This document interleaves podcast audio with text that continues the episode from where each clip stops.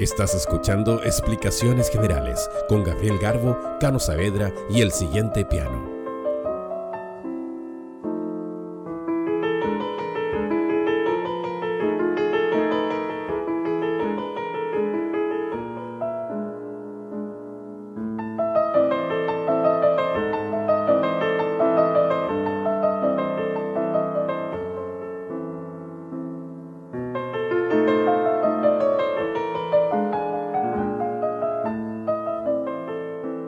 Bienvenidos y bienvenidas a un nuevo episodio de Explicaciones Generales, el podcast intercomunal de la ilustración, de la cultura y de la belleza en general, partiendo por lo, por lo aquí, lo.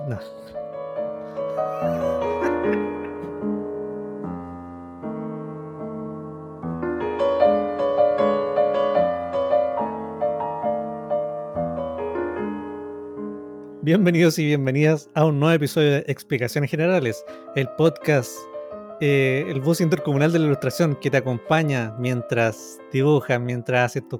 tu... Ya, no la ves. Hay un movimiento. Está bien, está bien.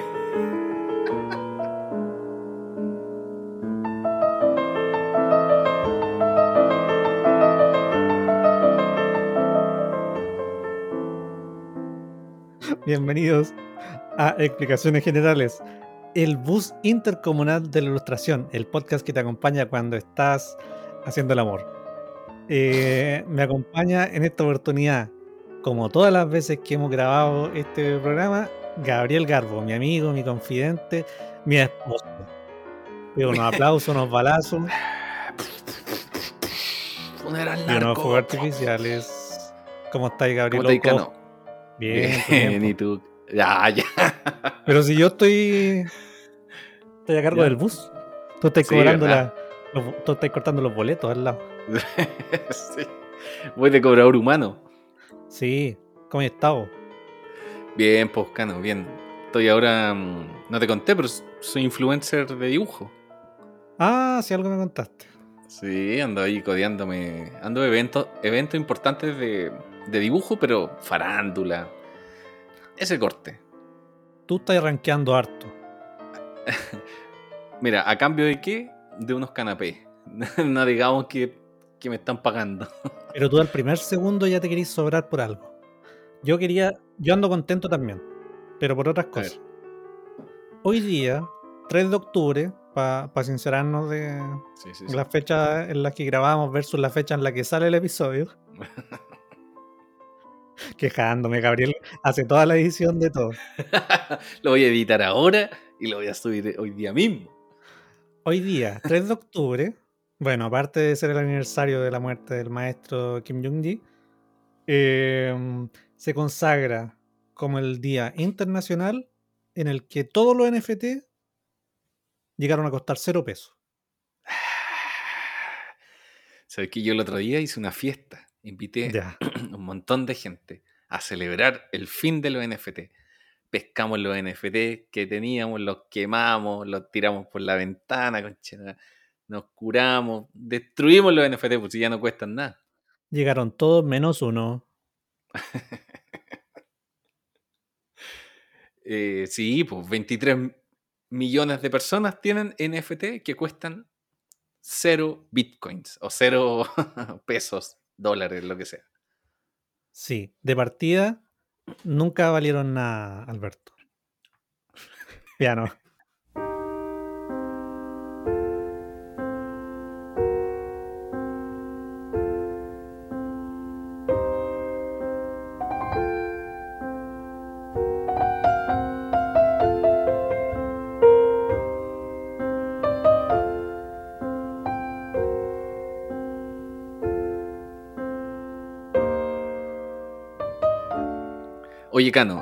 Eh, ya que mencionaste 3 de octubre, octubre es un mes importante para los dibujantes. ¿Por qué? Porque aparece el famosísimo, amado por algunos, odiado por otros, Inktober. ¿Qué es el Inktober? A ver, recordemos. Capítulo 12, explicaciones generales. Recordemos. Oye, Gabriel, qué rico el clima de abril. ¿De qué vamos a hablar hoy día? ¿Del Inktober? ¿Qué es el Inktober? Sí, vamos a hablar del Inktober. El Inktober es un evento que pasa en octubre donde todos los dibujantes tienen que hacer un dibujo diario siguiendo una lista que alguien propuso. Ah, bacán. Podríamos hablar de eso en octubre. Entonces, eso es el Inktober. Eso es el Inktober, como Es un dibujo tal diario. cual decíamos. Sí, Ya. tal, tal cual como decíamos en el recuerdo. Oye, hay gente que hizo su propia lista del Inktober. Eh, sí, pues se, se arman su propia lista para no seguir la lista del. Porque te acordáis que en el, en el recuerdo, en el capítulo del recuerdo, eh, tú dijiste que estaba medio funado el, el que hizo el Inktober. Ni me acuerdo. Me acuerdo que una, una persona por Instagram me dijo como, oye, ¿qué opinas de tal persona que está...? que-?" Y yo no sabía quién era. Y ahí me explicó, está funado, pero creo que era porque se estaba tratando de, como de adueñar de todas la- las obras que tenían el Ah, hashtag o algo así. ¿Verdad? Está, o estaba vendiendo NFT en esa época. Claro, entonces ahora hay, hay como Not Inktober, que ¿no? es Claro. eh, versiones alternativas para que no se anden cagando las personas. Eh, yo recuerdo que a principio de año un, un valiente ilustrador dijo, voy a hacer un dibujo todos los días del año. Esta persona se halla sin vida en una zanja en la comuna de Ñuñoa. ¿Qué no pasó ahí, maestro? Yo quería no hablar un poco de eso. Ya. No, pero sí ya lo hablamos en un momento. Ya, Ya. dije por qué abandoné. Ya, pero no quiero recordarlo. No, sí, pues. No, si no te lo voy a recordar. Pero lo mencioné. Mencioné que no, no seguí con el dibujo diario. Por un año. Ya, pero era igual difícil. bien. Es que si uno hace cosas por placer, tiene que hacerlas mientras le causen placer nomás. Sí, po. pero sa- ¿sabéis lo que me gustó? Que había personas que vieron el vieron este reto que yo dije, ya voy a hacer un dibujo al día por un año. Y gente dijo, ah, yo también. Y esa gente sigue dibujando ¿En hasta el día serio? de hoy. Daily Así que, así que me conformo con haber motivado nomás a la gente. Ya. Dijeron, Eso go baby, go, go. Claro. Em, ¿Y qué íbamos a hablar hoy día? Piano.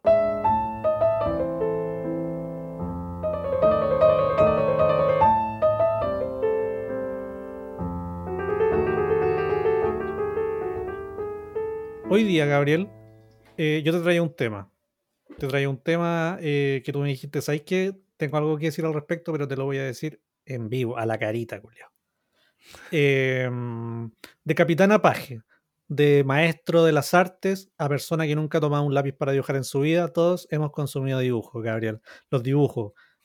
La gente dice dibujo aquí, dibujo allá, puta, uno escucha dibujo todo el día. Entonces uno siempre está consumiendo dibujos. Y ese es el tema que te quería proponer hoy día, que hablemos de los dibujos que consumimos, porque es muy distinto producir algo y consumir la misma cosa. De hecho, son cosas eh, que puede que no tengan ningún punto de contacto incluso. Como que hay gente que, no sé, pues ve Hayao Miyazaki y hace cómic de cualquier, no sé, de otra web. Sí, sí, sí, sí, sí.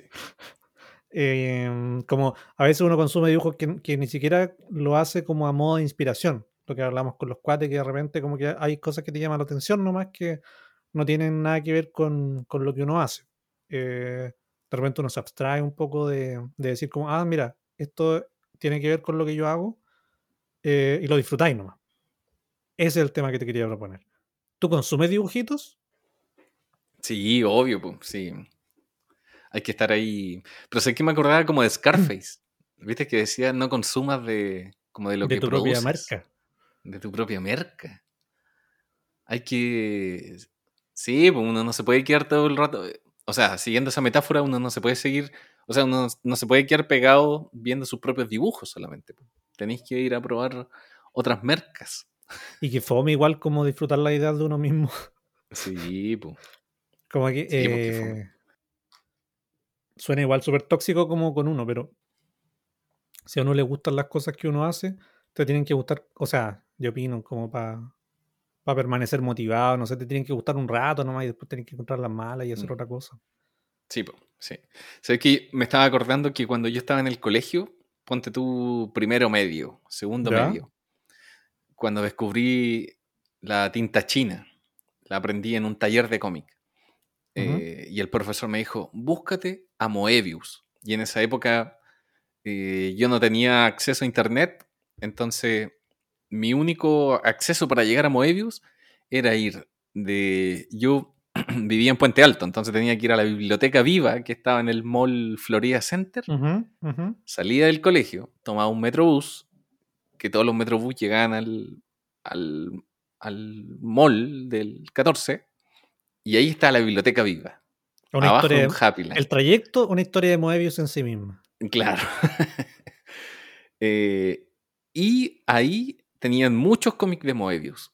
Y yo me acuerdo que llegaba y pedía un montón de cómics de Moebius y sabéis que me pasaba toda la tarde, hasta que me diera hambre, hasta que ya el hambre era insostenible, eh, me iba para la casa.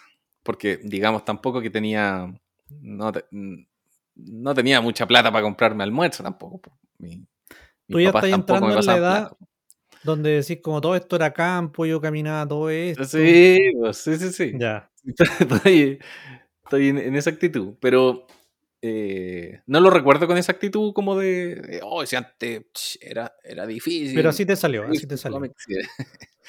me sale un poco, claro, que el resentimiento siempre me sale, pero, pero me acuerdo, me acuerdo la alegría de, ir, ¿cachai? A, a, la biblioteca, de ir en ese trayecto del Metrobús, yo decía, voy a ir a, a ver a dibujos de Moebius, porque era impresionante. Y tú ibas con tu bitácora y, y, copiaba yo, ¿no? ¿O leía ahí eh, nomás? No, no, no, sí, solamente leía, leía, porque... Pero tú decías, eh, esto, esto es consumo nomás. Esto es consumo, full consumo. Nada de. O sea, después igual intentaba copiar, ¿cachai? o me salía, porque si igual estáis mirando algo mucho rato, después igual te sale nomás, pues si. Aunque no queráis. Pero eso ayudaba como a descubrir, no sé, cómo achuraba, ¿cachai? De, qué forma achuraba, de qué forma eh, contaba una historia. Entonces, después eso lo aplicaba a lo que yo hacía, pues. Siempre, desde chico tuve como la, la actitud de, creo que lo había contado antes, como de, decir, ya, esto yo lo puedo hacer, ¿cachai? Entonces leía Moebius y decía, ya, pero ahora yo voy a contar mi propia historia a lo Moebius, ¿cachai? No era como voy a copiar a Moebius, sino como que sabía como que ya, voy a rescatar esto de aquí, voy a rescatar esto de acá, y ahí hacía un cómic nuevo. Pero más que copia, era consumo, pues, consumo Igual tangencialmente como que toman consumir un poco a Moebius, yo creo. Porque, por ejemplo, yo no cacho mucho a Moebius, pero después de que fue Fury Road, dije, bueno, Brigio Moebius, la ciudad que había como en altura en el, en el desierto, que estaba llena de plantas. Muy Moebius. Claro. Bueno, en las películas en general, eh, todo el arte que se hace sobre las películas también es dibujo que la gente termina consumiendo de manera indirecta. Ah, claro. Sí, pero, o sea, la gente que diseña toda esa. Eh, y Moebius tuvo un. O, sea, tuvo un impacto en el cine importante, pues. A ver, Gabriel. El, maestro trabajaba ahí. El quinto elemento, eso es full Moebius. ¿Trabajó ahí directamente o es, tú decís como influencias? Mm, no recuerdo si, lo, si trabajó si, si trabajó directamente, puede ser que sí, pues si el director es francés. Y, y demás que sí, y si no, está inspirado en, ¿cómo se llama? The Long Tomorrow. Sí. Bueno, y, trabajó en, muchas más. Alien también está inspirado eh, en diseños de Moebius. Entonces yo no sé si, si él trabajó directamente o los directores igual se inspiraban porque eh, teníais todo un, un mundo de... Eh, era, como un libreto, pues. El Incal, por ejemplo, esa historia que hizo con, con Jodorowsky, Jodorowsky. y Moebius, es una Biblia, es, una, es un guion para que los directores digan, ah, ya, vamos a hacer las naves así, vamos a hacer los personajes así. Vamos sí, ¿viste el, documental de la película de Dune, de Jodorowsky? Mm, sí, pues. ahí, hablan de que al final la weá no se hizo, pero que todo el arte que se hizo para la película, que eran puta naves, criaturas. Como 4.000 dibujos.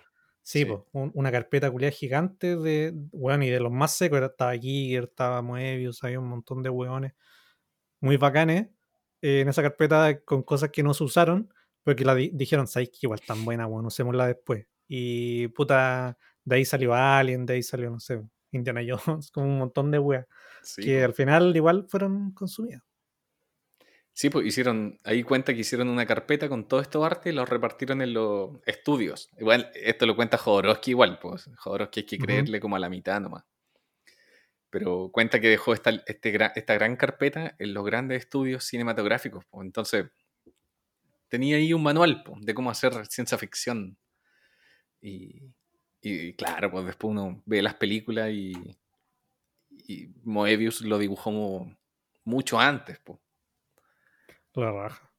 Oye, Sí, tú que mm, tú que tenés más contacto con el mundo exterior y con más personas y con gente del cómic en general, ¿tú conocís gente que, mm, que no dibuje, que le gusten harto los cómics? Eh, sí, pues sí, hay harta gente que, que no dibuja y que le gustan mucho los cómics. Yo Pero creo que hay- lechuga. hay más gente, hay más gente, hay más gente que le gustan los cómics y que no dibuja que gente que dibuja y le gustan los cómics. Yo no leo tantos cómics en verdad. No sé cómo consumo dibujitos. Yo tampoco, yo tampoco. Por Instagram. Como que estoy todo el día viendo dibujos por Instagram. Cómic, manga, película, Sí. fin. No era, no era tan amplio el tema que quería explorar. Dije, uy, los dibujos que uno consume. Eh, igual siempre pregunto eh, como, ¿y te sirve como, como para tu propia mano ver dibujos? Porque yo creo que veo dibujos solo para decir como, ah, esto lo voy a copiar, esto no lo voy a copiar. De hecho, hay un montón de cómics que me compro y no los termino. Como que eh, quiero ver los dibujos nomás. Como que quiero ver harto los dibujos y verlo en su contexto y ver qué están diciendo y todo eso. Pero no me interesa terminar la historia. Ah. Sí, yo igual Así tengo hartos cómics, pero también tengo hartos cómics acá en la casa, pero no tengo más libros que cómics, por ejemplo. ¿Cachai? Como libros de otras temáticas aparte de cómic. Y, y tampoco, tampoco soy soy súper malo para leer cómic, igual. Y aparte de dibujos, ¿te, te gusta cómo consumir imágenes? Como esos libros que hay fotos. que dice el mundo de los aviones. Y tú abrí y bueno, hay fotos de aviones. No. No. ¿No? no, no, lo que. mm, Yo creo que de donde saco más imágenes es como del cine, ponte tú. Si estoy pensando como así archivos visuales, yo creo que del cine, más que de enciclopedia y cosas así. Debimos haber Eh, hecho una pero- encuesta en Instagram. ¿Consumes dibujitos? ¿Tú consumes dibujitos de dibujantes nacionales? Sí, sí, en Instagram sigo harta gente mm, chilena. Y cómic, por ejemplo, el fin de semana fui a la FIC, FIC De Santiago. eso quería hablar. De eso quería hablar. y, y me eché harta plata en cómic. Y vi harto. No, no tanta plata, pero invertí ahí su. Justo, No, pero justo me llegó una platita y dije, me la voy a gastar acá en cómic. Funciona así. Y Te, te, te, te- tú vendís tu libro, te pagan tu platita por tu libro y con esa platita te compráis y quedáis en cero. tal cual. De hecho, de hecho, justo estaba pensando eso cuando estaba sacando plata del cajero, así como para llevar a la feria. Eh, por- porque dije, qué curioso que es recibir plata y pensar en ir a comprar fanzines y cómic. Igual es- no es una actividad que todos hacen, po. pero ahí en la FIC se veía harta gente en esa. po. ¿cachai? Es Sí, como po. un tipo de gente igual que decide eh, por qué ir y comprar fanzines y cómic. Y, ¿cachai? Yo tengo, tengo cajas llenas de fanzines de gente que le compré fanzines o intercambié. Y, y me da lata como deshacerme de esas cosas, pues. Sí. Es, es curioso, pensaba eso en, en ese momento, como... ¿Por qué hay gente que decide tener una idea dibujarla en cómic, ir a venderla y uno va, se la compra. eh, al final estáis comprando como ideas que tuvo la gente. Es, es extraño. Es curioso Sí, la, el Yo te conocí en una, en una feria, de hecho, la feria de Súdala. Y claro, pues era como un, un microcosmos. Como que toda la gente que estaba ahí eran diseñadores que hacían las mismas weas o que, no sé, los que compraban eran los que vendían. Y siempre que fui a feria, porque yo tenía un, un fanzine en mi época, que se llama La Mini Revista, eh, tú la comprabas, ponte tú, y yo te compraba una wea a ti, y al final todos quedan en cero. Pero no sé quién, quién va de afuera de ese universo y dice como, ah, mira, hay una feria de fanzines. Vamos a ver. Sí, Por eso yo preguntaba, ¿hay gente entusiasta que no, que no lo hace, que no hace, que no produce dibujo o, o contenido afín? Porque, por ejemplo, Carlos Lechuga, me acuerdo que, que él era muy entusiasta de los cómics y, y como de la industria del cómic chil- chilena, como que él quería que existiera una industria. Y lo dio todo porque existiera una industria. Pero él no dibujaba, pero sí eh, era como gestor cultural de la web. sí, ¿De dónde salen esas personas? sí, po. De hecho, en la misma feria, recorriendo la feria y haciéndome esta pregunta como de, de este curioso ejercicio de, de gente haciendo cómic, poniendo su idea y uno comprándosela, eh, me daba cuenta que la gente, o sea, hay más interés en hacer cosas, ¿cachai? Como que bacán si te las compran, bacán si, si, si se mueve tu trabajo. Pero de pronto esta gente, y, y yo creo que nos incluyo también, tiene más la motivación de hacer cosas, ¿cachai? Como más que de mm, vender, de que sea un negocio. En esta feria había harta Ah. gente y, y eso me gusta caleta y encuentro que hay algo hermoso ahí en eso, porque había, no sé, po, estaba conversando con un cabro que él era guionista de cómic, ¿cachai? Y, y él me contaba como que, que le mandaba el guion al dibujante y el dibujante lo hacía y después estuve ahí en el stand que, que los personajes tienen sus libros y también los personajes están hechos en cómic, en chapita, en taza. Entonces como que crean todo un, un universo de merch en torno a un cómic que, que quizás da lo mismo si hay 100 personas que lo leyeron, hay una, hay 5, da lo mismo, po, ¿cachai? Como que ellos crean igual este mundo. Es como, no sé, es como jugar, jugar a, a querer Stan Lee, no sé, ¿cachai? Como, hay como un cariño, un amor ahí a, a, Sí, a tener una idea y trabajar por ella. Y eso me parece bacán. A veces como que me he encontrado, no sé, digo como, puta, estoy haciendo, por ejemplo, estoy aprendiendo a hacer una diagramación de una página, por, por- por tirar alguna web. Pero nadie me está pagando por eso, no, no, no sé si lo voy a usar en algún proyecto, encuentro que entretenido aprender, quiero que me quede bien la weá, pero al final del día es como que estáis jugando nomás, po. Y de repente te llega una pega y te dice, como, oye, ¿sabes hacer esto? Y tú dices, sí. Y, y te dicen, ¿ya cuánto cobráis? Y tú como, no sé, es como una weá que hago por diversión nomás.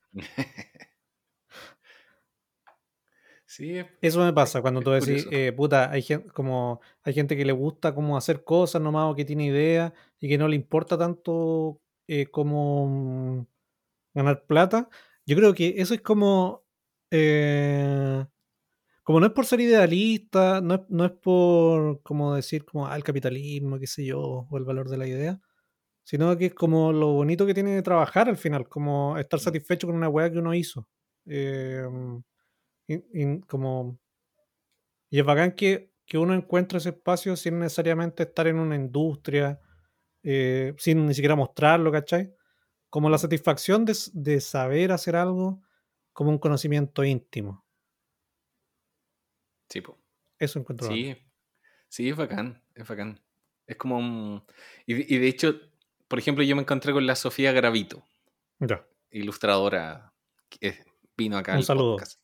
Un saludo. Eh, y me encuentro con ella y nos podemos conversar. eh, después llegó otro amigo, Hans, que tiene un grupo que se llama Ansioses, que es de como una agrupación en torno a la gráfica. Y, y nos pusimos a conversar y la Sofía nos estaba contando de que estaba trabajando en su último libro, ¿cachai? Y la conversación en torno a los procesos, al, a, la historia, a cómo está haciendo el cómic, ¿cachai? Después fui a un stand y estaba el señor campesino, que venía de Talca y estaba vendiendo su libro, ¿cachai? Como que después me encontré con unos amigos que venían a un taller de cómic que estaban ahí, que estaba pasando en la FIC. Entonces, como que todo tiene que ver, todos son como pequeños universos que, que trabajan para lo que decís tú, como el cariño al cómic nomás. Entonces, eh, es curioso como que con las personas que te encontráis, están, todos tienen como un propósito similar, ¿cachai? Unos vienen a un taller de cómic, otros están trabajando en un cómic, otros vienen de otra de región a la feria. Eh, estaba, no sé, Bicho Plaza, que llevaba sus cómics un cómic nuevo que tenía la tapa en cartón, ¿cachai? Una propuesta nueva, como diferente, no sé. Es curioso como todo lo que pasa en una feria y los, las pequeñas historias de vida de cada persona para llegar ahí. Eh, no, sé. No sé explicar muy bien la sensación de. Te emociono, te emociona. Me, emociona. mi chiquitito.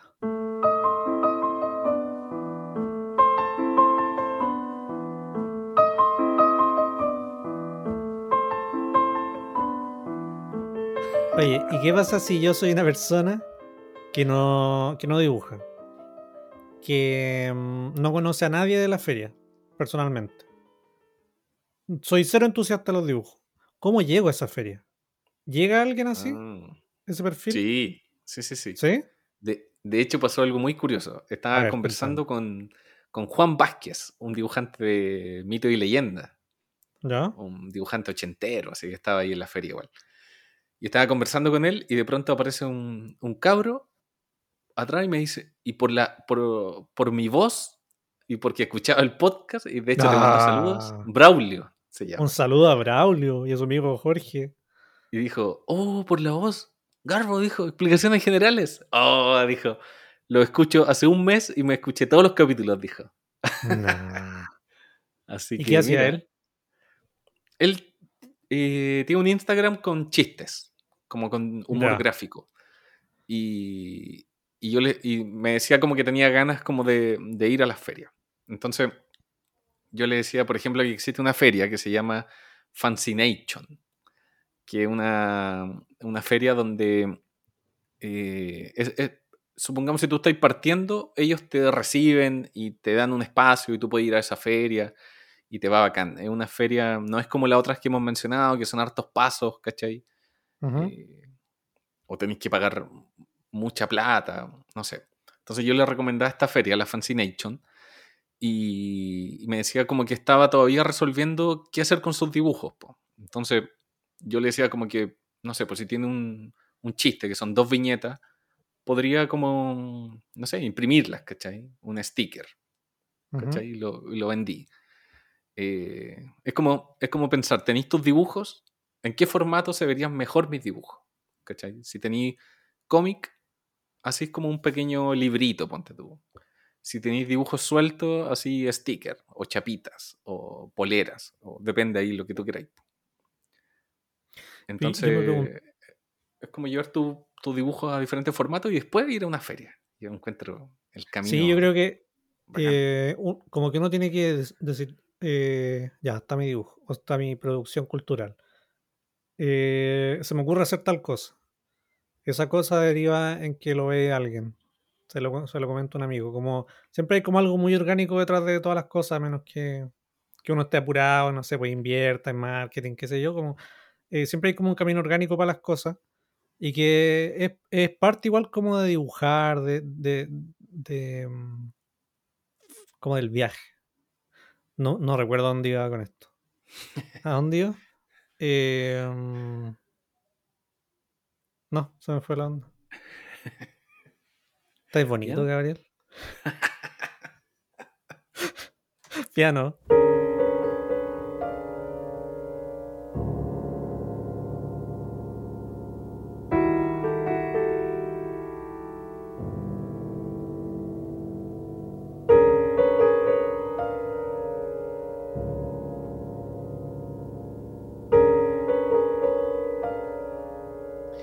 ¿Tú tenés recuerdo del primer cómic? No me acuerdo de nada, no me acuerdo ni Ya. siquiera de lo que estaba hablando.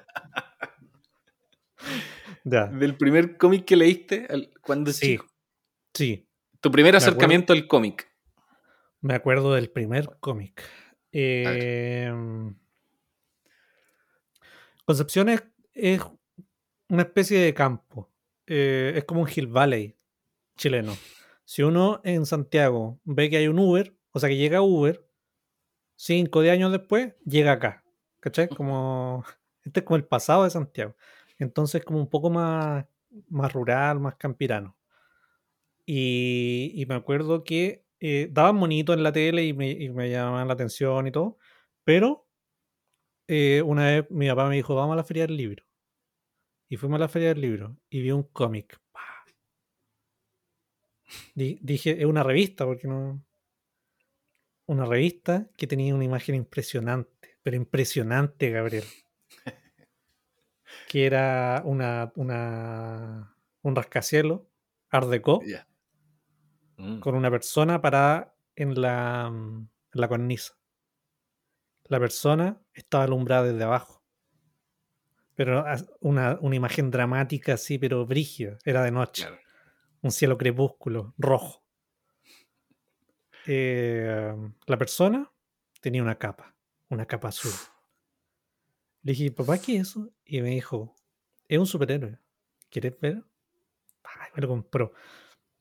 Y el otro día nos estábamos acordando de ese cómic de Batman con mi hermana. Eh, porque yo le dije a mi hermana, justamente, no sé si a propósito de este tema, pero le pregunté como, ¿y tú has leído un cómic alguna vez? Porque mi hermana es cero de, de, de leer cómics, de, de las comiquitas y todo eso.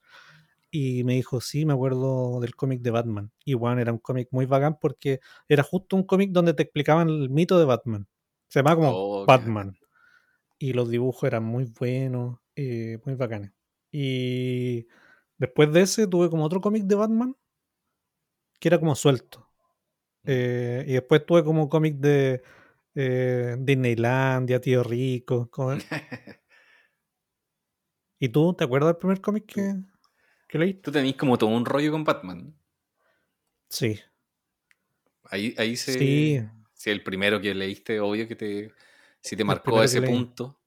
Es que muy mino. Muy mino. El superhéroe más No, lo que pasa es que. mm, eh, hay cachado que. eh, si tú vas al campo y te encontráis un palo. Ay, se me fue la onda. No, si tú vas al campo, te encontráis un palo, agarráis el palo y estáis todo el camino, todo el paseo con el palo y te sentís bien con el palo. Decís como esta es una weá buena, weón. Hombres, califiquen este palo. Eh, hay como algo primitivo en un palo. Claro, va, para algún lado mi explicación. Sí, sí, sí. yo creo que- siguiendo. Yo creo que el mismo instinto primal que, que uno tiene cuando ve una película de acción. Decís como, un- una, un, sale un culiado con una metralleta, decís como, el culiado bacán. Tú entendís que la violencia es mala y todo. Pero si te sacan una foto con una metralleta, tú decís como, weón, igual soy putero con la weá, como que. Tú decís, esto es bacán, como, esto es como genéticamente bacán para mí. Eh, tengo un instrumento, un palo, un palo así diseñado por los humanos de manera perfecta. Yo creo que eso es como Batman un poco. Como que lo, lo vi y dije, como esta weá es como un avión de guerra. Como una weá así la zorra. ¿Cachai? Ese es el rollo que tengo con Batman, como que algo muy bacán nomás. Ya. Como dice en el espacio, el, buen- el primate con, con el hueso Sí, cuando con descubre. la herramienta. Claro. ¿Y tú qué cómic leíste primero? Yo, eh, yo leí Barrabases. Ah, sí. ah, en verdad yo leí Barrabases primero. Te pasaste no. de pirulete a Batman. Sí. Y, pero tenía algo. Eh, tírate una mística al respecto. Sí, pues sí, pues sí, para allá no voy, para allá voy. Cacha que mi papá me compraba, mi papá es muy futbolero, entonces me compraba Barrabase. Con la intención de que, como él- yo no sabía leer, y con la intención de que viera los dibujos y me motivara por el fútbol. Ya. Y yo creo que le salió el tiro por la culata y me motivé más por los dibujos. Di- Dijiste, Entonces- oye, qué bonitos los hombres. Entonces dije, eh, yo quiero, o sea, leí el cómic sin entender lo que estaba pasando, solamente como que Ya. me imaginaba y, y eso me motivó a leer, ¿cachai? Como a aprender a leer. Entonces aprendí a leer con barrabases y, y el silabario y todas esas cosas. Bacán. Entonces cuando, cuando aprendí a leer, volví a leer todos esos barrabases y claro, pues era otra historia mucho más compleja y de alguna forma en- solamente leyendo barrabases entendí que tú podías contar una historia a través de cuadritos, ¿cachai? Del, que los cuadritos eran como una secuencia de tiempo, pero, o sea, lo aprendí inconscientemente, ¿cachai? Entonces después aplicaba eso a los dibujos que yo hacía. Bacán. Eh, ¿Cachai eso fue lo primero, ese fue el primer acercamiento. Cuan- Cuando era chico y leí Batman, el cómic estaba tan bien hecho, los dibujos eran tan buenos, eran como casi como Alex Ross. Eh, eran tan buenos que como que ni siquiera caché que eran dibujos. Como que yo dibujaba, pero vi el cómic y no dije como esto se hace dibujando, es como otra wea. Ah, Y, y me acuerdo que, no sé, pues cuando uno es niño, habla de los dibujos animados con los, con los amigos. Eh, hay como. Los dibujos son súper importantes cuando uno es chico. Eh, uno dibuja. no, las tareas son dibujar, ¿cachai? Sí. Eh, y me acuerdo que eh, me gustaba una, una niña. Y yo asumí que los dibujos eran bacanes para todos, como que todo el mundo dibujaba, ¿cachai? Y, y de repente le dije como, oye, ¿y a ti te gusta dibujar? Me dijo, no. Pero así como, como ¿por qué, por qué me gusta dibujar? Y weón, dije como, se me rompió el corazón. Y la pateé. Ah. Y la pateé. No, eh, pero, pero hay, cach- hay caché, po. Hay gente que ve bonito, pero no hace bonito. Sí, pues. Sí, pues, no, un montón de gente, po. Esa es mi explicación, la mayoría. A mí, a mí no me gustaban mucho los superhéroes. De hecho, todavía no me gustan mucho. Pero yo creo que porque no tuve un acercamiento así, si hubiera, en vez de Barrabás, si hubiera leído Batman, de más que me hubieran no. gustado más. Yo, lo que me acuerdo cuando hice, mm, estaba en el colegio, como en, ponte tú, octavo. Hice un cómic de la isla de Pascua. Lo leí. Ese era, ese era mi rollo. Hacer un cómic del mito de, ¿El hombre desnudo? del hombre pájaro. Ya, El hombre y su pájaro. Un cómic de Gabriel Garbo. un hombre y su pájaro. Está bien, pues de eso se trataba la isla de Pascua. El hombre y su pelota. pajarito. Sí, andaban con taparrabos. Sí. Y hice un cómic de eso. Y, y como era un taller del colegio, eh, en el colegio le sacaron copias. ¿Cachai? Me dijeron, te vamos a regalar 10 copias. Y yo me acuerdo, ¿cachai? Yo me acuerdo muy bien de esto. Y quizás va a sonar, va a sonar bien estúpido. Pero estábamos en clase, golpean la puerta y viene la inspectora y me llama. Y yo dije, ¿qué onda? Como mi, mi comportamiento es intachable. Uh, Y me acerco a la puerta y me pasa las 10 copias de mi cómic. Me pasa 10 diez copias. copias. ¿Ya? Y sé que era primera vez que yo veía mi cómic. publicado. Re- repete- claro. Y sabéis que me los pasa y yo me voy a sentar y me aguanté las ganas de llorar. Me emocioné tanto. Weón, de verdad. Weón, de verdad. Nunca le he contado esto a nadie. Va Pero, entre nosotros. Pero me, me pasó las 10 copias, me fui a sentar ¿Ya? y se me llenaron los ojos de lágrimas. ya, pero yo sabía que me iba a huevear. No, pues si me Sabía estoy que No. Ya, pero Ya. yo en ese momento dije, ¿por, por qué me estoy emocionando? Igual fui, tuve un cano interior que se rió de ese momento. Ya. Yo no me por otro lado dije, oh, qué brígido. Y me, dije, mis compañeros me van a huevear, pues, si, si me ven así. No, y cada uno te fue a dejar su lápiz al escritorio. No, no, y lo guardé las 10 maestro. copias rápidamente. Y cuando salí ese día del colegio, eh, dije, esta es mi puerta de entrada para competir con los superhéroes, con los dibujantes de superhéroes. Y afuera del colegio había una tienda de cómic. ¿Cachai? Era como una librería, pero vendían cómic también. Y yo, muy nervioso, fui con estas copias y le dije al loco eh, si podía poner mi, vender mi cómic, ¿cachai? Ahí en la, en la, en la tienda, po. Y el loco me, como que lo mira y me dice, sí, sí, ponlo ahí en la vitrina. Y, y yo abro la vitrina y corrí. Corrí un Batman, corrí un Superman, un Spider-Man y puse mi cómic en la vitrina. Y, yo, y me dijo, vuelve como en un mes y yo te aviso si se vendieron o... ¿Cuánto se vendían? ¿Cuánto plata? ¿Cuánto, cuánto valen ahora? Muy barato, yo no sé. Ya, pero ahora valen... 300 pesos. el gráfico del NFT y el, gráfico de tu cómic son una X. ¿A, cuánto está ahora? No, Bitcoin se... Estoy, destruí un bosque completo con, con ese cómic. No, pero bacán. ¿Y los vendiste? Eso, pues fui, porque yo después lo veía, yo pasaba por fuera y lo veía ahí en la vitrina y puta, me sentía súper orgulloso. Y después fui al mes y se había transformado en una carnicería. La librería ahora era una carnicería. Y nunca más supe de mis 10 copias. Y tu cómic estaba envuelto en un, cadáver de cerdo. lo, lo, estaban ocupando para el suelo mojado. oh. No, pero nunca supe, nunca supe. Y se transformó en. Se fue el loco. por, qué no lo, ¿por qué no lo fotocopiáis y lo vendí en, feria? Porque tú tenías los originales todavía. tengo uno, tengo uno. Sí. Pero lo, volví a fotocopiar y le poní segunda edición. Desastres naturales. No, porque no, no me gusta. O sea, el, eh, un estilo. No, pero no. No tenía ojo para los negocios, no tenía ojo para los negocios. Ponía el cómic pero lo importante del cómic son las notas del director, del autor, ah. como un DVD. Entonces ponía una página y al otro lado tenías tu propio cómic haciendo la weá, ¿cachai? Ah, hay que explicarle ah, todo, hay que explicarle todo.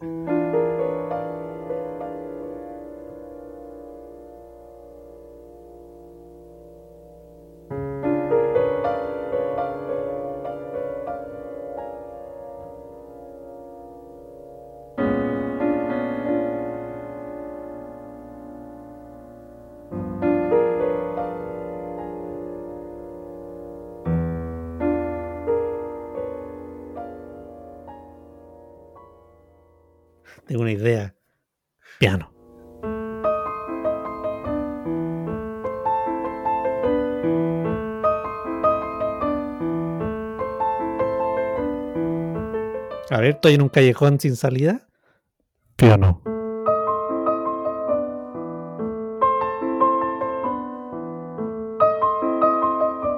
Oye, Gabriel, mira para allá. Piano, piano, piano.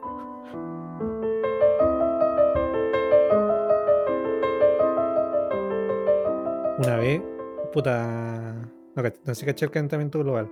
Llegó un punto que la vida ya no era sostenible. Y mis papás, con, todo su amor, me metieron en una cápsula y me tiraron al espacio. Y aquí estoy yo. El planeta rojo del sistema solar me hizo pésimo a los huesos. y aquí estoy. La gravedad. Tenías menos gravedad en tu planeta Tenía menos gravedad, era más musculoso.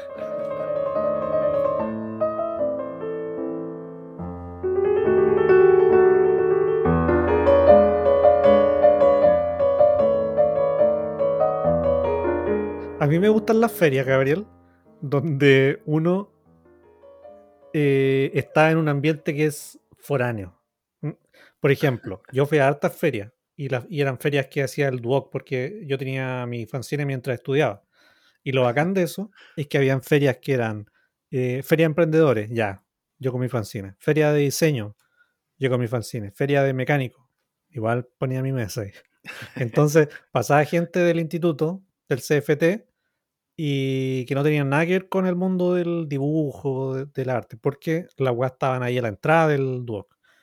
Y eso era bacán igual porque mmm, salíais del, del, del, de este círculo donde las personas que hacen las weas las compran y las venden y así. Eso, eso quería decir. Como que... Eh, eso. Sí, sí, sí, sí. Yo también participé en ferias que eran así porque no existía la... Si todo antes era campo real. No existían Sí. las ferias de ilustración. Y uno con sus cómics trataba de meterse ahí en, en poner un stand nomás, po. Sí, de eso se trataba, como buscar un, un espacio de difusión de tus dibujos y de tus cómics. Y, y en- por ejemplo, eso que tú estás diciendo, ¿en qué año es más o menos? ¿2010? Esto fue el año 2009, sí, 2010 por ahí. Sí. Yo creo que es justo el momento, por ejemplo, en el año 2010 apareció Galería Plop, Ya. que yo creo que marca un punto donde la ilustración eh, puede estar en una galería de arte, ¿cachai? Yo, de, de más que antes existía, ¿cachai? Pero la ilustración así que tú veías ahí en publicidad, veías ahí en cómic, veías ahí en un, no sé, pues, en arte callejero, estaba en una galería eh, expuesta, ¿cachai? Entonces, yo creo que ese año, 2009-2010, aparece la época denominada el boom de la ilustración, que como yo siempre pensaba que como todo boom, como una explosión, aparece y luego se desaparece. Vuelve a ser lo que era. Pero No. así, que, así que no me gustaba lla- llamarlo boom, porque las explosiones La aparecen y desaparecen. po. Sí, como que cambió un poco la forma de ver los dibujos. De ahí para adelante, como que hasta el día de hoy, eh, la cosa siempre fue para arriba. ¿cachai? A, los, a los ilustradores lo empezaron a llamar de marcas, eh, empezaron a haber ferias de ilustración. Ahora, gracias a Internet, alguien puede dibujar, puede vender sus cosas a través de Internet. Yo creo que todo ha ido para Eso te iba a preguntar. a favor de los ilustradores. Eso te iba a preguntar. Tú eres una persona que dibuja. Tu, tu gancho con el, con el mundo es dibujar. Esa es tu conexión. Eh, lo mejor pero que sé hacer. Lo mejor que sabe hacer, lo mejor que sabe reportarle al mundo de los mortales sobre el alma humana es, mira, estos son mis dibujos. Eh, ese es tu punto de contacto con las personas en internet, por lo menos. Eh, si alguien, por ejemplo, escuchaba Tercer Acto, que, tiene, que tenía que ver un poco más con el mundo del cine, llegaba a tu perfil, a la persona que era en internet, y, y dice como, mira, estos son los dibujos de la persona. Entonces hay un montón de gente. O por ejemplo, en mi caso, hay gente que, no sé, le gustan los chistes y Claro. llegan y se encuentran que hay puro dibujo. Y fotos ahí de mi carita. Em, entonces dicen, mira, estos dibujos igual los estoy consumiendo de forma contra mi voluntad un poco, porque esto no, no fue por lo que vine. Eh, y oh, no sé si, si te ha pasado que de repente te llegan como reviews de gente que dice, eh, o sea, es que yo no sé nada de dibujo, pero igual me gusta caleta como lo que sí. Eh, como que a veces uno igual Ah, tiene, sí, tiene como eh, conversaciones con gente que es consumidora de lo, de lo que uno puede hacer y que está fuera del, Sí, po, del mundo. Pero, pero sabéis que ese comentario me ha llegado más con este podcast, gracias a explicaciones generales. Hay Ya, caleta sí, gente, no, caleta gente que dice, eh, sabéis que yo no dibujo nada, pero como que es un agrado escucharlo.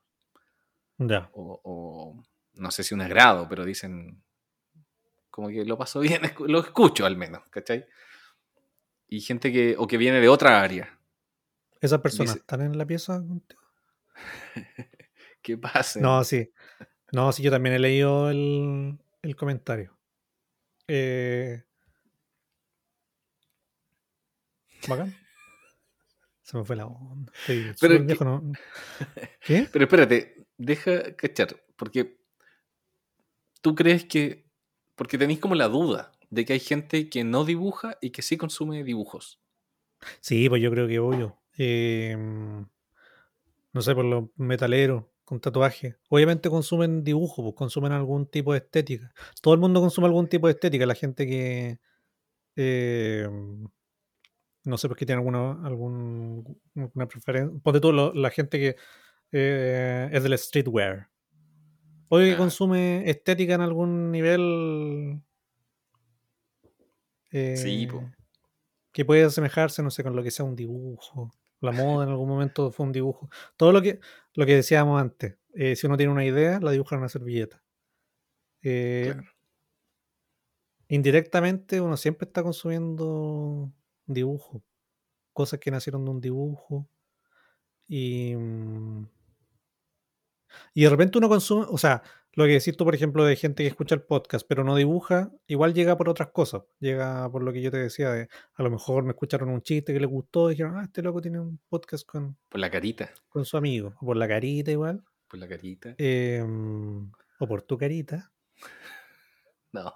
mi niño. eh, Haciendo cariño. Em,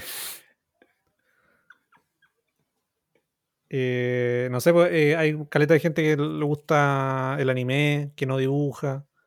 eh, gente que le gusta el anime y que no consume como el anime más allá de verlo. ¿Cachai? Como que de verdad, en volada es súper fanática, pero no tiene un póster, no tiene nada de la weá, ¿cachai?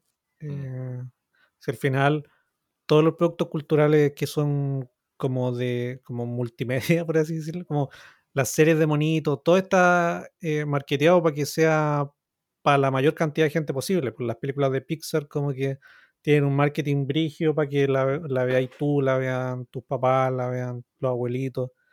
Eh, el, el- el mundo como el streaming o la cultura del streaming eh, está hecho para que todos vean monitos, para que todos vean a las, las series de personas.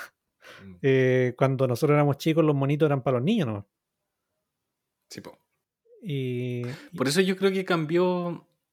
O sea, no sé si desde esa fecha en adelante, porque eh, qué estúpido pensar eso, sobre todo si hemos visto dibujos de los 60, 70 acá en el podcast. Pero yo creo que todo lo que tú estás mencionando, a cualquier medio, ya sea cine, eh, un podcast, una transmisión, cualquier cosa que tú le agregues dibujo, siempre va a sumar, yo creo. mm, Eso creo, como que el dibujo nunca va a tirar para abajo un proyecto, ¿cachai? No es como que, no sé, pues si tú veís una, una película y los títulos están dibujados, siempre va a sumar, ¿cachai? Uno, Sí. No creo que alguien diga, ah, podrían haberle puesto el Bética, podrían haberle puesto una Comic Sans mejor, pero no, ¿cachai? Como si está la tipografía dibujada o si tú tenías un podcast le- y vení y le pedí a un dibujante que te haga la portada. Siempre va a sumar, po.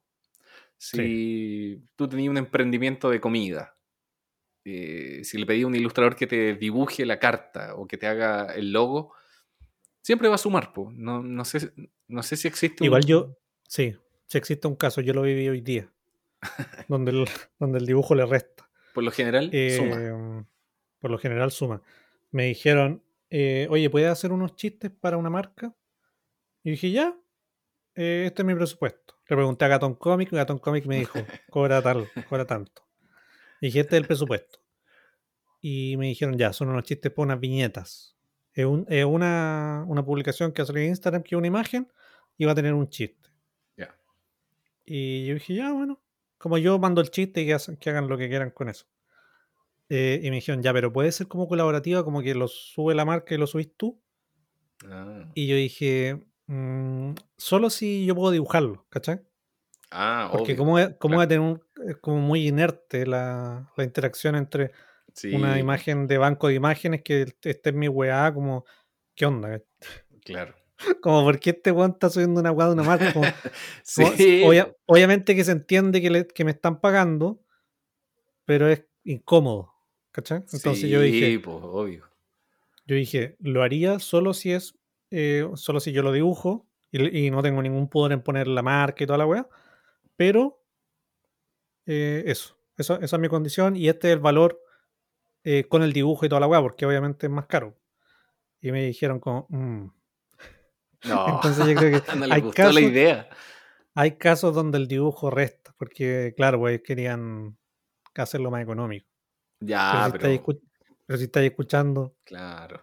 Pero, eh, pero eso es otro factor, porque Es si una marca dicho. grande, ¿cómo se van a andar cagando por esa plata? po? Sí, pues sí. Mira, pero si te Son, hubieran un, dicho. son un "Oh, monopolio, son un monopolio. ¿Cómo, ¿Cómo se andan cagando por una weá?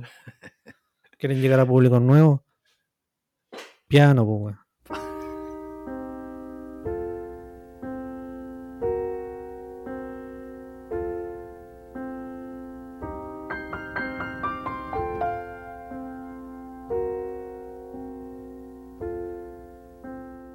Ya, yo, yo, yo tenía en mente hablar de, del anime, en verdad. Pero podríamos hacer un capítulo del anime. Yo te quería decir, Sí, mira, sí, te, sí. consumo, te consumo anime, pero ese es, un, es un capítulo que yo creo que podríamos hacer incluso en vivo. Ah. ¡Ay! Eso fue piano en japonés. Eh, me parece buena idea porque yo me suscribí a Crunchyroll hace poco. Buena, buena. Y ¿Y lo, primero que, lo primero que vi fue la muerte de Piccolo Daimaku. Vintage. Sí, no, yo soy. Yo me, me preparé mi colacao, mi pancito con mantequilla y puse Buena, muerte de buena. Piccolo Daimaku. Ya, el otro día no tenía que ir al colegio. Quedamos amarrados para hablar del anime y por mientras vamos a preparar ahí una dinámica.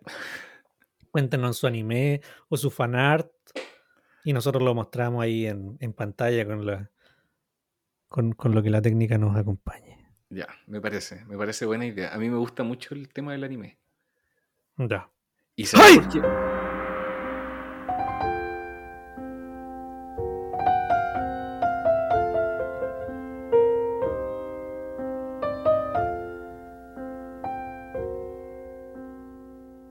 Oye, Cano, te estaba diciendo.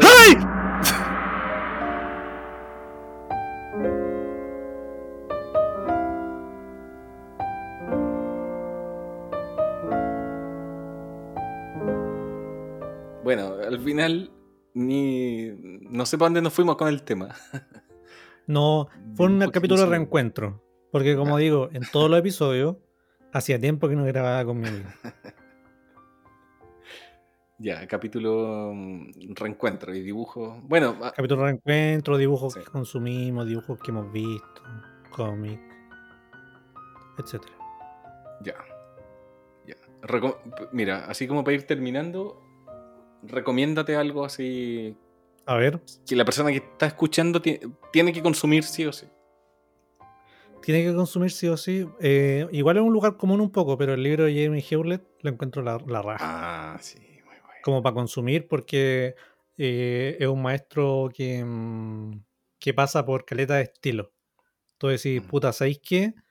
Eh, o sea, de, de repente uno ve algún dibujo y, mm, y decís como este estilo es inalcanzable, pero de repente, no se pone en el libro de Jamie Hewlett hay bocetos y tú decís como se puede hacer eh, perfecto. Sí, sí, sí, sí. ¿cachai? Y de repente, como que podéis ver desde dibujos muy simples, muy chiquititos o, o muy nada, hasta dibujos muy complejos y, y con pintados bacán y toda la weá. Y entre medio podéis ver una como un montón de pasos intermedios.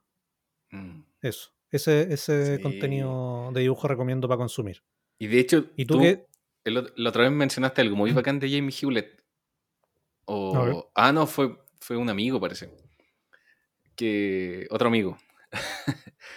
que decía que cualquier cosa que hace Jamie Hewlett, que puede ser una película o cualquier cosa, siempre va a tener como la mano de Jamie Hew- Hewlett. ¿Cachai? Como. No sé, pues en ese video que sale Bruce Willis manejando un auto. Tú no veis los dibujos de Jamie Hewlett, pero está toda la onda de, Sí, po. eh, de él. Eh, es ¿Y tú bacán. qué, qué- bacán qué eso. recomienda, maestro? Eh, cacha que yo tengo un libro, eh, a propósito de libros, también tengo un libro de unos dibujantes, unos hermanos que se llaman Brosmind Ya. y son españoles. Tienen un estilo que, que se hizo bien después conocido como en la publicidad y quizás si googleas Brosmind va a decir, ah, esto ya lo he visto. Pero el libro de estos locos y el, el rollo que tienen estos hermanos es que eh, tienen todo un rollo con el dibujo y la hermandad. ¿Cachai? Como que en el libro hablan como su historia de vida. Entonces cuentan de cuando eran chicos y inventaban cosas eh, y dibujaban. Y, y los locos son como inventores finalmente. ¿Cachai? Como que lo pasan bien. Hacen, hacen charlas y salen como disfrazados. eh, o hacen charlas, inventan, por ejemplo, un dispositivo eh, donde apretáis botones y se interactúa con la pantalla y los tipos hacen una charla y el público puede interactuar. Son como que les gusta inventar cosas y tienen un estudio eh, hermoso. Son muy simpáticos, hacen tutoriales. Eh, me, me gusta más que los dibujos de los Brosmine, me gusta como la onda que tienen, ¿cachai? La como ese rollo de, de que el dibujo es su vida y es lo que lo ha movido, ¿cachai? Y pueden hacer, no sé, una exposición con monos inflables y van a hacer sus monos. O pueden hacer un auto y ese auto va a ser sus dibujos, ¿cachai? Como que el, el rollo que tienen estos locos se puede aplicar en, en lo que sea. Y eso me parece Bacán. recomiendo. Y el, y el libro de los Em, Frostmind, de hecho, trae unos stickers que tú se los vais pegando en diferentes lados, ¿cachai? Y hay historias que se leen de- al revés. Eh, bueno, es como Sí, interactivo. podríamos hacer un capítulo también con recomendaciones nomás. 100% recomendaciones. Ah, bueno. ya, ya. Por lo pronto, también quería, me- m- se me había olvidado, eh, cuando fuimos al sentido del humor, la última vez que hicimos unos tutoriales de, mira, podía aprender a hacer esto, hacer, hacer esto otro, o, no- o no me acuerdo si fue el primer capítulo o el segundo, pero yo leí de un libro, ¿te acuerdas? Ah, La gente me preguntaba cuál libro era, y es este que se llama Rakugaki. Eh, es un libro que tiene, mm, pero esto ya no es consumo de dibujo, es como consumo de mm, tutoriales eh, es para gente que está aprendiendo a dibujar o, para gente igual que sabe dibujar ya. Es como otra, es como un planteamiento de cómo dibujar, más que, más que decir, mira, si queréis dibujar tal cosa, lo de tal forma, que también sí lo tiene. eh, es como, imagina que el dibujo es tal cosa, ¿cachai? Mm. Eh, es más filosófico, eh, pero muy cercano, muy básico, etcétera. Mm. Es como un libro que puede ser para un niño o para un curioso. Eso. Sí, sí. Sí, era muy bacán. Y- No sé si quieres recomendar algo más antes de, de irnos. A modo de conclusión, ¿qué te, qué te gustaría decir? eh? A modo de conclusión, y, y ayúdame si es que no se entiende. Ya. A mí me pasa que. ¿Cómo cuando- eso? Cuando, cuando veo dibujos, cuando veo un cómic y a otros dibujantes, los veo con una intención como de, oh, cómo hizo, no sé, aplicó ese color, o cómo hizo la forma de los personajes, o cómo aplicó la luz, o no sé, cosas así más técnicas, ¿cachai? Pero si voy a buscar inspiración y voy a consumir eh, cualquier cosa para inspirarme, como no, no recurro a los dibujantes, ¿cachai? No recurro al cómic, sino que ahí lo voy a Ah. buscar a la música, al cine, a vivencias personales, ponte tú, a otras cosas, ¿cachai? Entonces, creo que hay dos formas de acercarse a las cosas que uno consume. Una que es como la técnica y otra el contenido. ¿Cachai? Como el contenido, tú no podís robarle el contenido a otros dibujantes, pues si, si tenía un dibujante, estáis viendo un dibujante que, por ejemplo, tú dibujáis Batman, ¿cachai? Lo dibujáis a tu Ya. estilo y tenéis todo un rollo con Batman. Yo no puedo decir como, ah, voy a hacer como, eh, no sé, Batman a mi estilo. dibujar todo. el dibujo. Dibujar el dibujo, ¿cachai? Porque tiene que ver como con tu historia de vida, ¿cachai? Eh, por ejemplo, si hay un dibujante que dibuja, mm, no sé, árboles, por decir un ejemplo. Y me acordé, en el libro de Jamie Hewlett salen como una sección Árboles, solo sí. de árboles. Entonces, claro, yo puedo decir, ah, también voy a dibujar pinos, pero quizá en el lugar donde yo vivo no hay pinos, pues quizá en el, en el patio de Jamie Hewlett tiene pinos y lo inspiran y tiene un trasfondo, ¿cachai? Entonces, eh, yo no puedo ir a, a robar el, como el contenido, ¿cachai? De otro dibujante. O copiar o inspirarme. Porque finalmente tiene que ver como con la historia de vida de ese dibujante, ¿cachai? Sí. Yo lo que, lo que puedo robar de ahí es cómo dibuja las manos, o cómo compone tal cosa, o el achurado, o no sé, por lo que sea, como la técnica. Pero, pero ir a robar eh, el contenido me parece extraño. O sea, ahí uno tiene que escarbar en uno, pues no puede ir a escarbar en otro. Sí, pero yo, yo creo que uno al final igual, por ejemplo, si uno dice, voy a ver, eh, no sé, Dragon Ball por curiosidad, y después veis otro anime, eh, después, no sé, ya viste cinco, y tú decís como, Juan, soy una persona que, de a poco me transformé en una persona que ve anime. Orgánicamente, ahora soy un otaku. Eh, yo, creo, yo creo que igual con las cosas que uno consume o con las cosas que uno hace, como eh, el, el análisis que estáis haciendo igual tiene que ver con pensar un poco en lo que uno está haciendo. Pero como pasa, no sé, pues en la adolescencia o cuando uno está descubriendo las cosas que quiere hacer, uno hace las cosas que le nacen, ¿no? ¿cachai? Como que de repente uno está copiando dibujo eh, y porque le nació copiar un dibujo de un weón que, que te gustó como dibujaba y ya, como copiaste cinco, decís como, weón, soy un ilustrador. Y, y puede que le hayáis puro copiado a un weón, eh, pero claro, después cuando uno madura un poco decís como, ¿sabéis que tengo que ir a, a la naturaleza? Como, Mm. Como, como yo creo que un paso más consciente que, que, que, que el espíritu innato de las personas por, Ah, sí, po. por crear o por copiar. Sí, es como si queréis como dedicarte, no sé, pues si queréis mostrar tu trabajo en una feria. No podéis como... que, sí, tenéis razón porque yo me acuerdo que esa época en que leía Moebius, después llegaba a la casa y dibujaba, por ejemplo, desiertos y naves en, en el desierto. Que era... Sí, pues. Porque lo veía de Moebius, po, y Moebius Es que cuando uno es chico, vivió en un desierto, po, vivió muchos años en México, entonces tiene todo un rollo con el desierto, po, y yo no tenía nada que ver con el desierto y estaba dibujando desiertos. po. sí, pues uno, uno aprende copiando nomás. Pues. Por eso uno tiene el acento que tiene, uno, no sé, pues como pareció a los papás. Porque durante gran parte de la vida de uno, uno copia nomás. Claro. Y cuando uno es un adulto, cuando uno ya es todo un hombre, es cuando decís, ¿sabes que voy a hacer las cosas como yo quiero? Piano.